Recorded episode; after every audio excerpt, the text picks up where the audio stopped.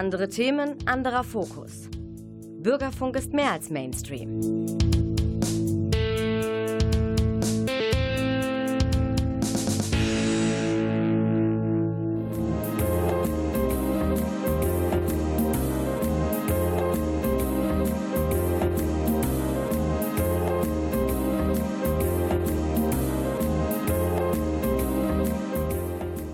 Der Lesewurm Extra.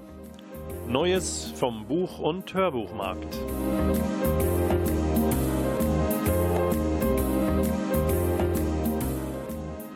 Präsentiert von Volker Stephan.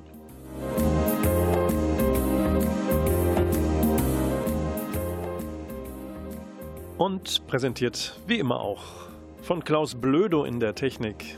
Herzlichen Dank, dass du mich nicht alleine lässt und dass ich, wenn ich durch die Scheibe vor mir gucke, jemanden sehe, auch wenn ich ihn nicht höre.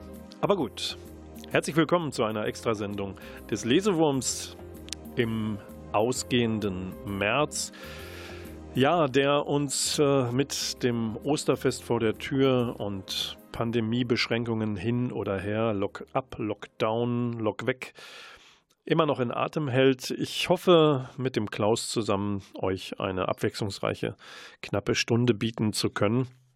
Und ich möchte mit einem Satz anfangen, der mich beeindruckt hat. Ein Satz ist je schöner, desto mehr Wahrheit er enthält. Das ist ein Satz, ne? Der klingt gut, der ist aus äh, einem Buch, das ist ein schöner Satz, von dessen Gehalt wir uns in diesen Zeiten eigentlich mehr wünschen, finde ich. In Zeiten, in denen wir uns oft fragen, was denn stimmt, wie viel Lockdown wichtig, wie viel Lockerung richtig ist. Und das äh, Wunderbare an diesem Satz, den ich euch gerade zitiert habe, ist der, der Satz mit der Schönheit der wahren Sätze, der stammt von einem Lügner nämlich von der Hauptfigur.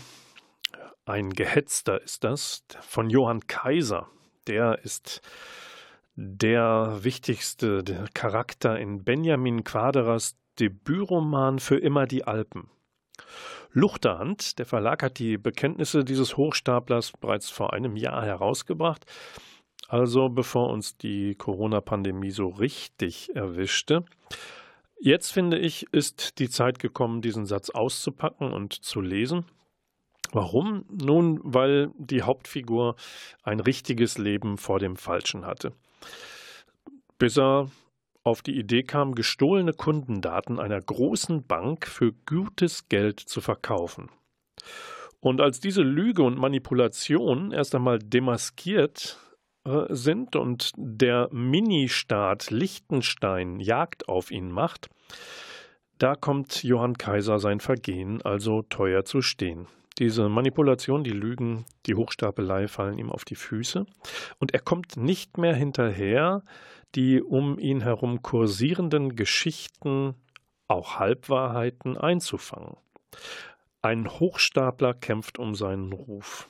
Finde ich eine sehr, sehr witzige, spannende Idee, einen Roman so aufzubauen. Und wir sind dabei übrigens nicht das unbeteiligte Publikum. Die anderen und wir, dieses spannende, dieses Spannungsverhältnis, wird uns auch durch die Extrasendung heute führen auf dem interkulturellen Sendeplatz des Medienforums. Und äh, hier und da wird uns Spannung, Spannungsverhältnis begleiten. Nach Benjamin Quaderer, Für immer die Alpen, erschienen bei Luchterhand, kommt jetzt die erste Musik und die kommt aus Münster übrigens, nämlich von der Progressive Art Metal Band Long Distance Calling. Die hatten gerade erst ein Album raus, 2020, und kamen dann aber auf die Idee, Mann, äh, wohin mit unserer Kreativität? Wir haben keine Möglichkeit aufzutreten. Es entwickelt sich erstmal nichts. Da können wir uns verkriechen, da können wir lethargisch werden. Das wollen wir aber gar nicht. Und dann haben sie sich überlegt, Ende November komm, wir gehen ein paar Tage in ein abgeschiedenes Studio und hauen eine EP raus. Und weil wir so wenig Zeit haben, spielen wir das Ganze quasi live ein. Das ist hinterher noch ein bisschen gemixt worden, aber nicht neu überkomponiert oder Teile zusammengesetzt. Die EP heißt Ghost. Und die ist inzwischen raus und wir hören davon den Track Black Shuck und der es ist eine Instrumentalband, Long Distance Calling, aber der Titel dieses Songs, der fügt sich auch naht, nahtlos ein in das Konzept der EP Ghost. Black Shuck ist ein dämonischer Hund, eine Art Geisterhund aus der britischen Mythologie und das hört sich so an.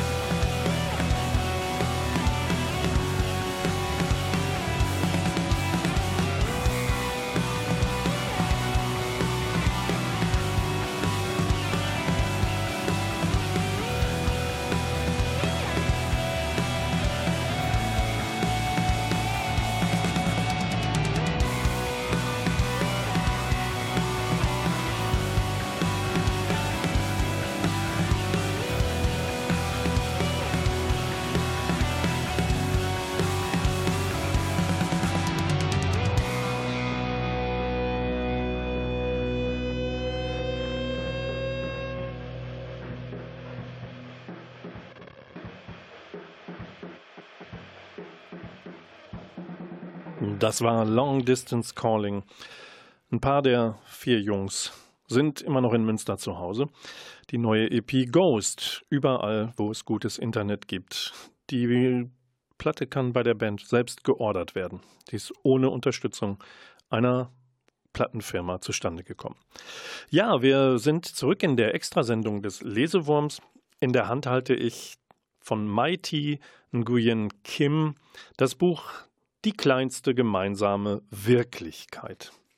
Vorhin hatte ich gesagt, die anderen da drüben, wir als Publikum, das könnte in Pandemiezeiten auch unser Verhältnis zu den Handelnden in der Politik beschreiben oder eben in der Wissenschaft von der wir so gerne klare Botschaften, schnelle Erkenntnisse und gerne auch einfache Auswege aus der Misere bekommen würden.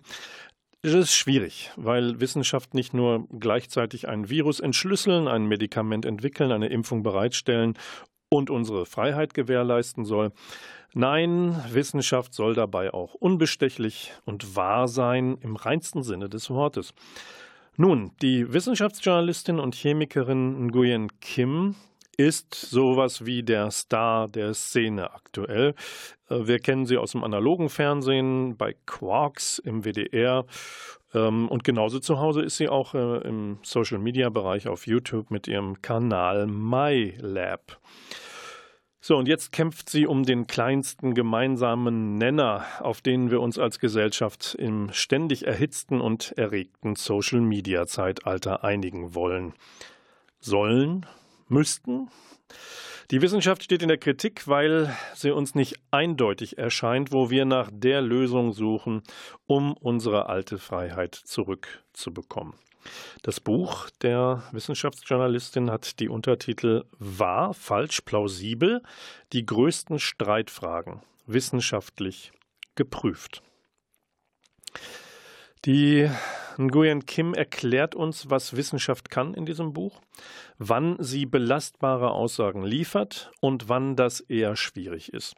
Sie versucht dabei, uns zu veranschaulichen, dass wir bei der Wissenschaft jeweils auf die Methode achten sollen, genauer, kritisch gucken sollen, wie die Daten und Zahlen, die uns da präsentiert werden, aus der etwas abgeleitet wird, wie die erhoben worden sind. Ähm, es gilt grundsätzlich, die Menschen aus der Wissenschaft beteiligen sich dabei nicht an Umfragen. Sie prüfen dagegen Zusammenhänge in bestimmten Themenfelder wissenschaftlich. Und wenn wir sagen, zum Beispiel, der Klimawandel sei menschengemacht, dann stellen wir uns jetzt mit Greta Thunberg und den Fridays for Initiativen vermeintlich, so haben wir es aus den Schlagzeilen gelesen, hinter 97 Prozent der diesbezüglichen Wissenschaftlerinnen und Wissenschaftler. Das ist falsch übrigens, erklärt uns Mai T. Nguyen Kim.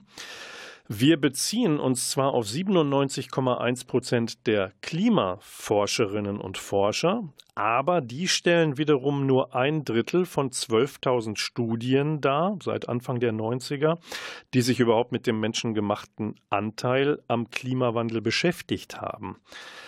Da sollte man also genau sein. Ne? Wer also betont bei Wissenschaft und den Erkenntnissen zum Klimawandel und äh, was der Mensch dazu beigetragen hat, ist etwas falsch, der hat recht. Und er liegt falsch zugleich. Je nachdem, darauf kommt es wieder bei uns im Publikum an, was führen wir eigentlich im Schilde? Geht es uns um die Wahrheit oder geht es uns darum, Stimmung zu machen? Es sind wie gesagt, nicht 97 Prozent, weil sich nicht alle Studien, die man da überprüft hat, überhaupt explizit um dieses Thema ge gekümmert haben. Es sind aber immerhin ein Drittel der Studien, die sich damit beschäftigen. Und davon kommen fast zehn von zehn Studien eben zu dem Ergebnis, Mensch, lass nach bei den Treibhausgasen, weil es hat einen Effekt. So, und wer will, und das tun ja leider äh, sehr viele verquere Menschen, wer sich auf die Seite der 3% stellen möchte, die das Gegenteil behaupten, nu, der kann das tun, aber der ist ziemlich weit alleine. Nochmal zur Erklärung. Die Wissenschaftsjournalistin Nguyen Kim betont, diese Klimaforschung, das ist keine Teilnahme von Wissenschaftlerinnen und Wissenschaftlern an Umfragen. Die beantworten also nicht die Frage, sag mal, ist der Klimawandel menschengemacht, sondern diese 97 Prozent bedeuten, es gibt einen Konsens in der Klimaforschung, weil verschiedene Studien bestimmte Aspekte untersucht haben und das zutage gefördert haben, diese Ergebnisse. Es geht um Ergebnisse von Studien. Und die sind so, umso wichtiger für uns, je aussagekräftiger, evidenzbasierter sie sind. Eine Studie ist je schöner, desto mehr Wahrheit sie enthält. Und äh, Nguyen Kim kümmert sich um ganz viele Aspekte in diesem Buch, auch um die Frage, wie steht es eigentlich von, beim Denken ums Geschlechterverhältnis? Männer, Frauen, da war doch was mit größeren Gehirnen oder weniger oder so. Dem geht sie sehr, sehr stark auf den Grund. Und ähm, immer wieder kommt es auch bei ihr zu dem Punkt, dass sie sagt, Wissenschaft darf sich in dieser Social Media mäßig aufgehitzten, aufgeheizten Atmosphäre nicht vor den Karren spannen lassen und sie darf nicht zum Spielball von Interessen werden. Ja, dann ist es nämlich zum Heulen. Zum Heulen schön ist, um das Thema zu wechseln, die neue Platte von Meer, einer norwegischen Band mit acht Köpfen und vielen klassischen Instrumenten dabei. Und nur auf der LP-Version des aktuellen Albums Playing House gibt es eine Coverversion eines Whitesnake-Songs, den kennt ihr alle, Here I Go Again. Und genau für diese Coverversion geht Klaus Blödo jetzt zum Plattenteller und der alten Spielmaschine und macht Vinyl 2, 3, 4.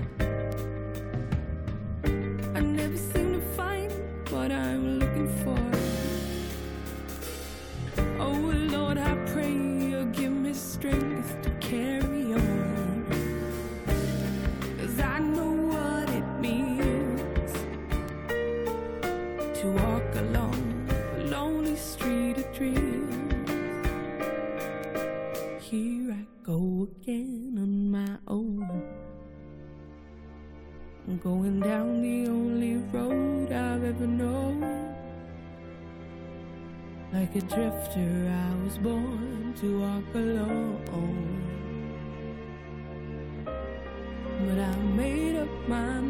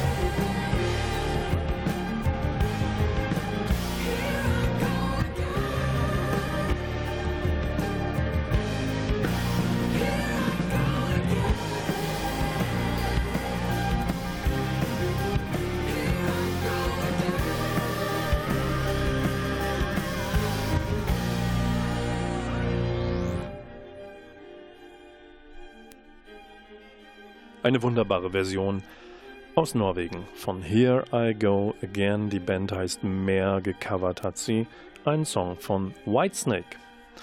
Der Lesewurm mit einer Extrasendung. am heutigen Sonntagabend. Ich wage mal eine ungewöhnliche These. Migration ist lebensnotwendig. Wenn der Mensch Migration unterbindet, wird er selbst auf der Strecke bleiben. Gut, das mag ungewöhnlich klingen, vielleicht ein bisschen provokativ, besonders im Lichte eines Buches, das so heißt. Grenzenlos. Die erstaunlichen Wanderungen der Tiere. Geschrieben ist es von der Italienerin Francesca Buoninconti. Erschienen ist es im Folio Verlag. Die Autorin ist Naturwissenschaftlerin, Wissenschaftsjournalistin und sie spürt den Wanderungen nach von Lachsen, von Rötelfalken, Schildkröten, Walen, was ihr euch nur denken könnt und vielleicht auch zu Hause in der Badewanne haltet als Haustiere. Bei aller Bewunderung für die Tausenden von Kilometern, die ein Weg für die Tiere manchmal lang ist, kommt das Buch nicht ohne Warnhinweis am Ende aus. Und der richtet sich an uns. An uns, die wir eigentlich inzwischen gelernt haben sollten, Rückzugsgebiete von Tieren, von Tierarten zu schützen. Wenn wir das können, reicht das allerdings nicht. Eine Lehre aus dem Buch, weil wenn wir die Wege nicht schützen, auf denen die Tiere sich hin und her bewegen, erreichen wir nichts. Das zu unterlassen, die Zugrouten zu schützen, das hat verheerende Folgen. Warum ist das so? Nun, weil Tiere auf Umweltreize reagieren. Wenn sie sich auf den Weg machen in ihre Fortpflanzungsgebiete oder in ihre Winterquartiere, und der Mensch stört diese Reize. Der Mensch und der von ihm verursachte Klimawandel, der greift störend ein, zerstörend. Zum Beispiel gibt es die sogenannte Photoperiode. Das ähm, ist die Zeit, die Phase und aber auch die Fähigkeit von Tieren, die Tageslänge anhand der Tageslänge die Jahreszeit zu bestimmen und darauf mit Migration zu reagieren. Wir wirken ein durch den Klimawandel auf den Wechsel der Jahreszeiten. Das geht zu früh los oder dauert zu lange. Wir verändern die Temperaturen, wir verändern den Beginn, das Ende, die Dauer von Regenzeiten. All das sind ohne unser Zutun eigentlich gute, bekannte Indikatoren und Auslöser für die Migration von Tieren. Aber wenn es früher blüht, also wenn es zu früh warm wird im Jahr, dann ist die Vegetation in bestimmten Bereichen noch längst nicht so weit, um Tiere, die sich auf den Weg machen, zu ernähren. Also wer zu früh aufbricht, landet in unwirtlichem Gebiet. Die Francesca Buoninconti beschreibt das zum Beispiel an den Gnus. Die machen sich früher auf, finden aber nur karge Halbwüsten vor, wo eigentlich üppige Feuchtgebiete sind, und dann verhungern sie. Oder Zugvögel kommen zu spät, weil Raupen früher geschlüpft sind als sonst. Und damit ist die Nahrungsquelle weg. Steigende Wassertemperaturen, nennt sie noch ein Beispiel, sorgen bei einer bestimmten Schildkrötenart für mehr Weibchen als Männchen in der Entwicklung. Das geht auf Dauer nicht gut. Die Lehre dieses Buches ist, es geht ums Gleichgewicht. Und endet am Ende auch mit, mit einem Augenzwinkern nicht jede Migration oder veränderte Migration muss schlecht sein. Zum Beispiel, wenn Weinbauangebiete nach Norden wandern, also demnächst wir in Münster werden dann unseren eigenen Riesling haben können. Oder wenn Pflanzen beispielsweise äh, die Berge weiter hochklettern, weil es ihnen im Tal zu warm geworden ist und sie die Kühle weiter oben finden. Also bestimmte Lebensformen passen sich an. Aber wenn andere wegsterben, gerät unsere Natur aus dem Gleichgewicht. Migration ist für uns Menschen von elementarer Bedeutung. Das kann man vielleicht mitnehmen. Sie zu schützen, sie zu ermöglichen, zu begleiten und das grenzenlos. Was wir also aus dem Tierreich übernehmen können für uns Menschen, für die menschliche Migration, das müsst ihr, dürft ihr euch selbst beantworten. Vielleicht nehmt ihr dafür das Buch Grenzenlos von Francesca Buoninconti aus dem Folia Verlag zur Hand. Und nun Musik. Der nächste Song kommt aus Polen von Mariusz Duda. Der hat ein Soloprojekt Lunatic Soul genannt und das aktuelle Album heißt so wie der Song, den wir uns jetzt anhören, nämlich Through Shaded Woods.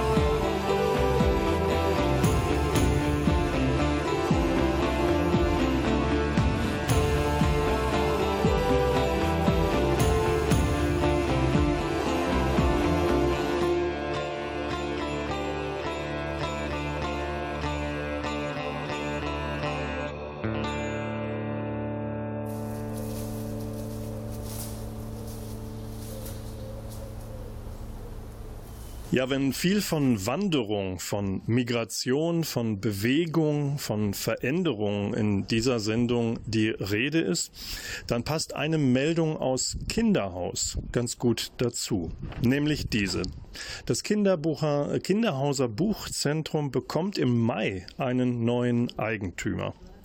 Horst Bilke hört auf. Er übergibt an Christopher Görlich. Und Horst Bilke ist jetzt bei mir und mit Ihnen möchte ich zunächst mal in die Zukunft gucken, Herr Bilke. Die Erwerbsarbeit hat für Sie jetzt ein Ende.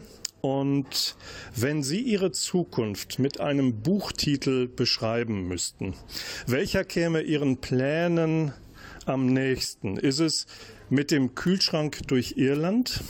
Ist es mit 50 Euro um die Welt, wie ich mit wenig in der Tasche loszog und als reicher Mensch zurückkam? Oder wäre es die Reise zum Mittelpunkt der Erde? Ich glaube weder noch. ähm, ich, wenn ich davon eins auswählen müsste, würde ich dann den Kühlschrank nehmen, mit dem Kühlschrank durch Irland. In Irland habe ich eine Zeit lang studiert. Es ist ein wundervolles Land. Einen Kühlschrank kann man auch immer gebrauchen. Gerade in Irland mit den sehr guten Bieren, die dann auch gekühlt getrunken werden müssten. Ich habe mich da bezogen auf eines meiner amüsanten Lieblingsbücher von Tony Hawks. Der hat mal im Suff äh, eine Wette abgeschlossen und hat gesagt, ich äh, tramp mit einem Kühlschrank durch Irland und daraus, darüber hat er dann ein Buch geschrieben. Ähm, Herr Birke, wie wichtig sind Buchhandlungen heute noch, wenn wir einen großen Konkurrenten mit einem großen A am Anfang äh, seines Namens haben und vielleicht auch, äh, wenn die, wenn viele der jüngeren Generationen äh, sich besonders am Handy, an digitalen Endgeräten tummeln und vielleicht gar nicht mehr zum Buch greifen. Wie wichtig ist da eine Buchhandlung? Also jetzt in der äh, Corona-Situation hat man zusehends gemerkt, wir jedenfalls hier, äh, dass wir auch neue Kunden gewonnen haben. Kunden, die vorher bei Amazon bestellt haben oder vielfach äh, tatsächlich nur äh, am Handy, äh, am Computer gesessen, gelesen haben, greifen wieder aufs Buch zurück. Das Buch, das papierne Buch strahlt etwas anderes aus, als wenn ich vor einem Bildschirm sitze. Ähm, es gibt ja auch Untersuchungen, äh, dass es äh, für die intellektuelle Entwicklung nicht, äh, ganz andere Fortschritte bringt als, wie gesagt, das reine Bildschirmgucken. Also wie gesagt, ich habe neue Kunden gewonnen, die dann sagen, wenn ich abends mit einem Buch mich in den Sessel oder aufs Sofa setze, kann ich entspannen, kann ich in dies Buch, kann mit diesem Buch vielleicht verreisen in neue Welten. Äh, das schaffe ich am Bildschirm, am Computer, am Handy nicht. Was hat das Buchzentrum für eine Rolle für den Stadtteil Kinderhaus gespielt oder welche Rolle spielt es noch und was übergeben Sie also an Ihren Nachfolger? Für den Stadtteil muss es von ungeheurer Wichtigkeit sein, wenn ich die Reaktionen jetzt erlebe, seitdem bekannt ist, dass ich hier aufhöre. Äh, so viele Leute, die da kommen und sagen, Gott sei Dank, dass es weitergeführt wird. Ganz groß war die Angst, dass ich altersmäßig irgendwann aufhören würde und das äh, Buchzentrum schließen würde. Ähm, eigentlich äh, ist die Frage ja schon beantwortet, wenn man die Frage nach der Wichtigkeit des Buches beantwortet. Äh, hier im, im Kinderhauser äh, Stadtteil kommt hinzu, dass wir die verschiedensten Schulen haben. Und als Buchzentrum ähm, steht man, als Buchhändler steht man im engen Kontakt zu diesen Schulen äh, und versucht also auch die Literatur den Schülern nahezubringen. Also eine große Aufgabe ähm, und eine wichtige Aufgabe, die besonders bei den vielen Schulen hier für diesen Stadtteil äh, ansteht.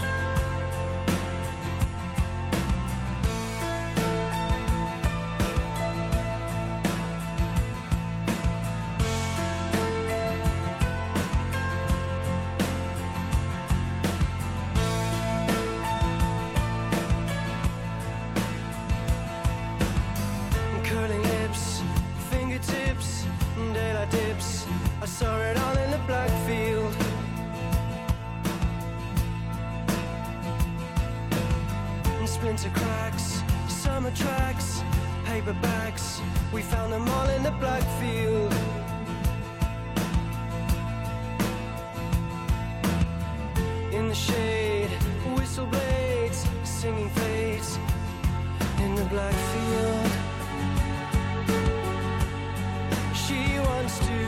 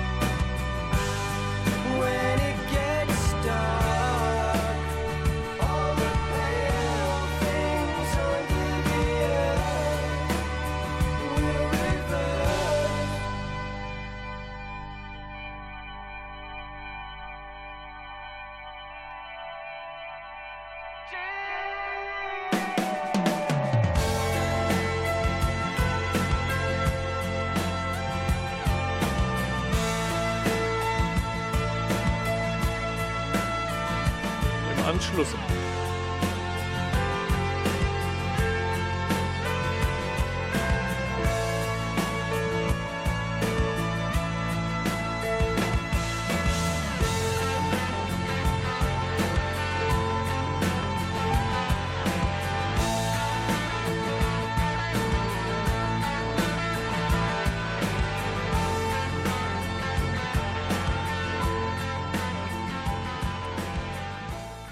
Der Song Blackfield vom, von der Band Blackfield auf dem ersten Album, das Stephen Wilson aus England und Aviv Geffen aus Israel zusammen vor ein paar Jahren aufgenommen haben. Wir sind äh, immer noch beim Lesewurm in einer Extrasendung und mitten im Interview mit Horst Bilke, Buchhändler aus Kinderhaus, der nach 20 Jahren, die er die Buchhandlung in Kinderhaus verantwortlich geführt hat, am 1. Mai sein Amt übergibt. Und wir hören weiter rein in das Gespräch, das ich mit Horst Bilke geführt habe. Ich sehe sie gar nicht in Tränen aufgelöst. Äh, Das würde so die Frage nach dem lachenden und weinenden Auge im Auge des Abschieds äh, beantworten. Nehmen, welche schöne Erinnerungen nehmen Sie mit in den Ruhestand? Also einige. Äh, Eine ganz beeindruckende war die, als wir 2014 hier die große Flut hatten und wir im Keller in den Lagern äh, bis zu 1,70 äh, das Wasser stehen hatten. Und ähm, es, wir konnten uns vor Helfern kaum retten. Es kamen immer wieder Leute, die einfach fragten, können wir ihnen helfen? Wir waren immer mindestens zehn Leute, die hier im Buchzentrum gearbeitet haben und versucht haben, das wieder aufzuräumen. Äh, Wenn das nicht so eine tragische Sache gewesen wäre, äh, dann ähm, würde ich sagen, es war ein wunderbares Erlebnis, äh, das einem auch äh, die, den Glauben an, ähm, an die Jugend wiedergibt. Man hört ja immer wieder, die Jugend ist nur selbstbezogen. Ähm, es kamen ungeheurig, ungeheuer viele junge Leute, die versuchten, hier gerade im Kinderhaus mitzuhelfen. Das ist eine der, der großen Erlebnisse. Jetzt ähm, ist es auch so, in der Corona-Zeit tragen uns unsere Kunden durch diese schwere Zeit.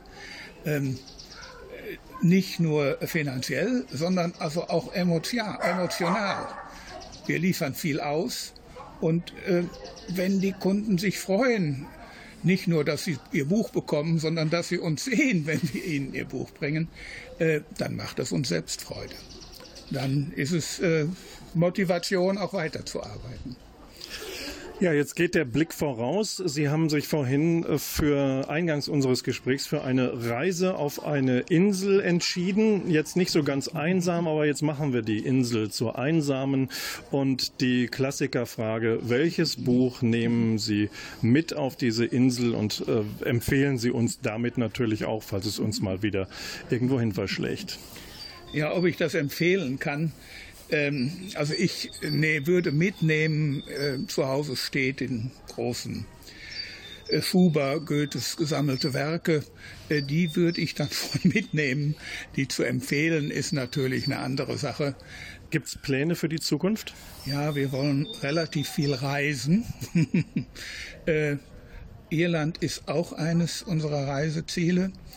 Ähm, das war etwas, was wir doch äh, haben vermissen müssen während der äh, Buchhändlerzeit, weil ähm, die Zeit für den Urlaub immer doch knapp bemessen war. Wir konnten mal eine Woche weg, viel länger nicht. Und äh, jetzt wollen wir dann doch mal ähm, längere Reisen durch Deutschland, durch ähm, äh, Europa äh, erstmal machen, wenn äh, die Corona-Situation das zulässt, natürlich. Und wenn die Corona-Situation möglicherweise auch Buchläden auflässt oder öffnen lässt, äh, werden Sie Buchhandlungen besuchen oder machen Sie einen Bogen drum? Nein, nein. Also ich äh, ging immer gerne in Buchhandlungen, allein um zu vergleichen. Äh, Ich werde sicher, in jeder Stadt, in der ich bin, besuche ich die Buchhandlungen. Allein schon deshalb, äh, weil ich ja auch jetzt nicht mehr die Informationen von den Verlagen direkt bekomme. Äh, Da muss ich mich auch in den Buchhandlungen äh, orientieren, was es denn an neuer Literatur gibt. Herr Bielke, herzlichen Dank fürs Gespräch. Ihnen alles Gute für die Zukunft. Mit Wir meinten Sie sicherlich Ihre Frau und äh, sich. Ähm, alles Gute und ich hoffe, Sie bleiben dem Stadtteil irgendwie erhalten. Sicher. Ich danke Ihnen auch.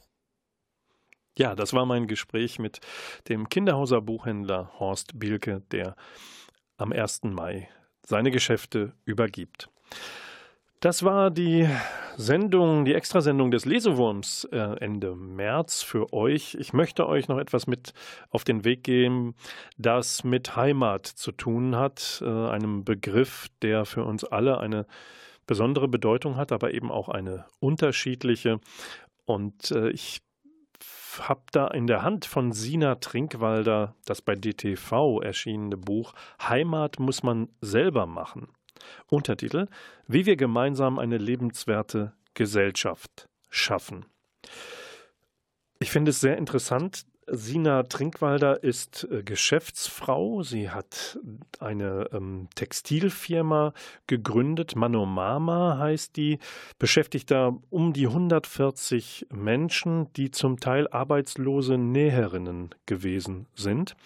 Und sie hat sich damit, sie sagt selbst von sich, sie sei eine wurzellose Frau. Weil viele beschreiben Heimat für sich ja als etwas, äh, da wo ich Wurzeln schlage, wo ich geboren bin. Das hat Sina Trinkwalder nicht erlebt als Kind. Sie ist früh umgezogen, sie ist bei den Großeltern äh, groß geworden, zum Teil, weil die Eltern arbeiten mussten. Insofern war es für sie schwierig, mit Heimat Wurzeln zu verbinden.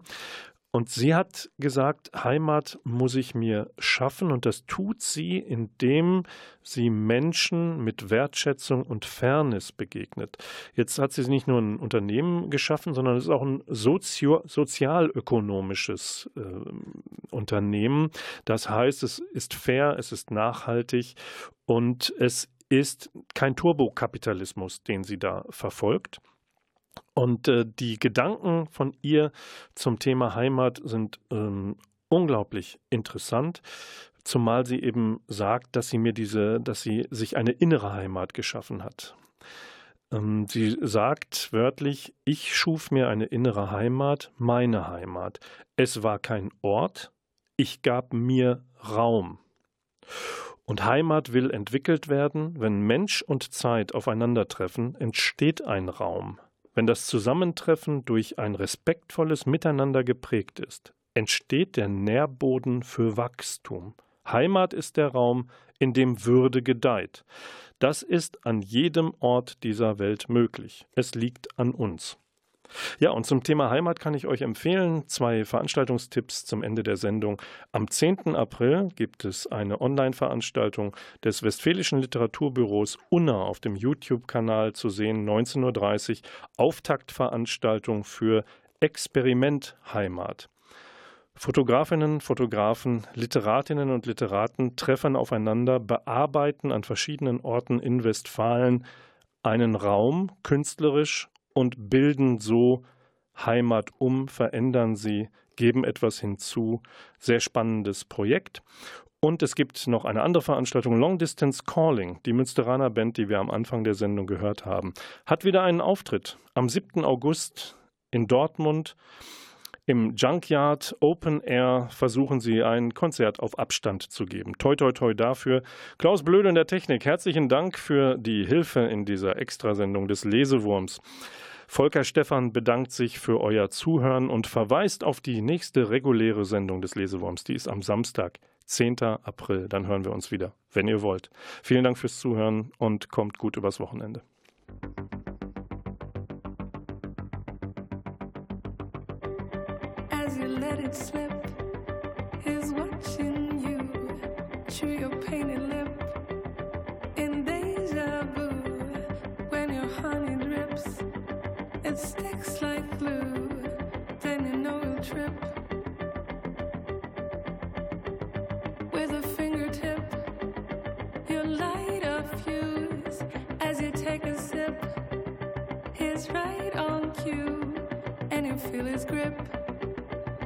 dive into you. Recognize the solitude.